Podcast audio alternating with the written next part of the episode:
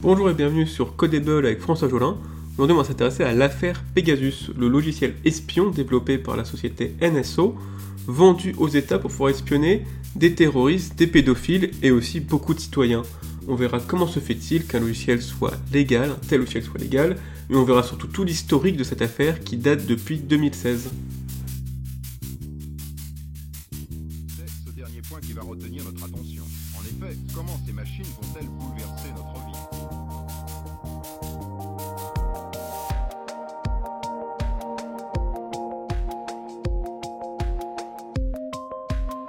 Forbidden Stories et Amnesty International viennent de révéler le projet Pegasus. Pegasus est un logiciel développé par la société israélienne NSO Group qui permet de pirater n'importe quel téléphone, Android comme iPhone. Le téléphone se transforme ainsi en mouchard, espionnant son propriétaire à son insu. Les victimes se comptent en dizaines de milliers, dont des chefs d'État comme Emmanuel Macron. Devant un tel but, comment se fait-il que Pegasus soit un produit légal, que la NSO Group soit une entreprise prospère et en pignon sur rue Pourquoi ces patrons ne sont pas déjà en prison? Alors dans l'univers du piratage, NSO Group est un peu une entreprise à part. Déjà parce qu'ils sont légaux, c'est une entreprise, ils piratent et ils sont légaux, on verra pourquoi. Et deuxièmement parce que c'est un peu la Rolls-Royce du piratage. C'est-à-dire ils ne prennent pas des failles de sécurité toutes faites sur des logiciels qui n'ont pas été mis à jour, non, ils vont eux-mêmes chercher les failles. C'est-à-dire que pour réaliser ces piratages, NSO Group cherche en permanence de nouvelles failles dans les smartphones. Cette recherche constante a un coût élevé pour l'entreprise qui se répercute sur son produit.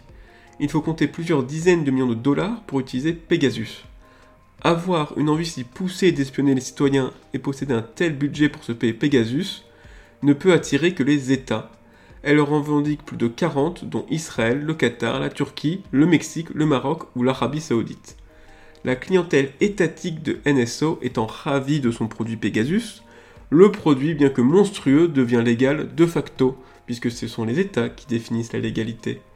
Depuis toujours, NSO, comme ses clients, se cache derrière un masque hypocrite, jurant que son produit sert uniquement à traquer les terroristes et les pédophiles.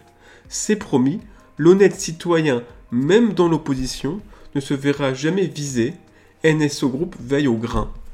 Il est presque jovial de voir des chefs d'État si contents d'espionner leurs citoyens, se retrouver eux-mêmes espionnés par d'autres pays.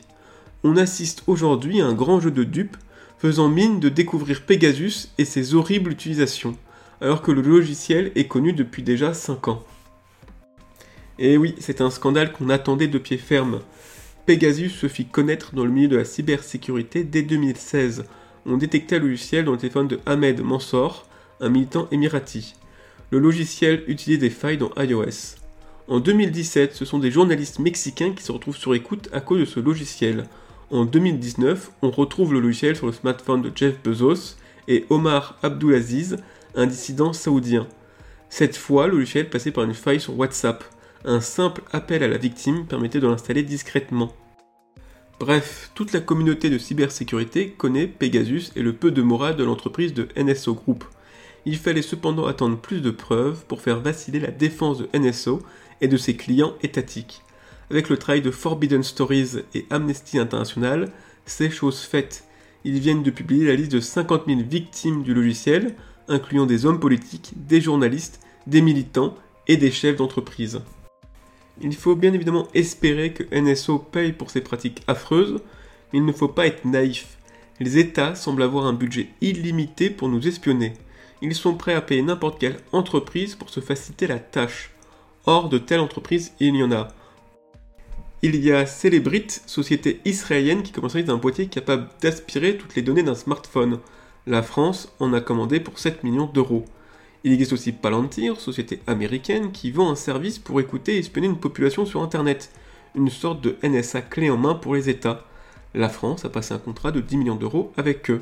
On peut également citer Hacking Team, société italienne qui revend la découverte de failles de sécurité prêtes à être exploitées pour le piratage. Et il y en a beaucoup d'autres plus discrètes évidemment.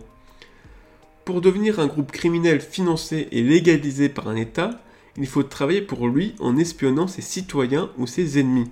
Ce n'est par exemple pas le cas de Darkseid qui a piraté la Colonial Pipeline aux États-Unis en mai.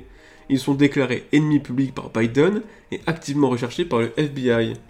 Tout comme le groupe Revil qui a piraté le géant agrémentaire américain JBS en juin dernier. Tous font pourtant le même métier, ils piratent des personnes à leur insu, pourtant certaines, car elles proposent d'espionner les citoyens, se font financer et adouber par les États. Voilà, c'est tout pour ce podcast d'aujourd'hui. Merci de m'avoir écouté. J'espère vous retrouver très prochainement sur codable.tv. A bientôt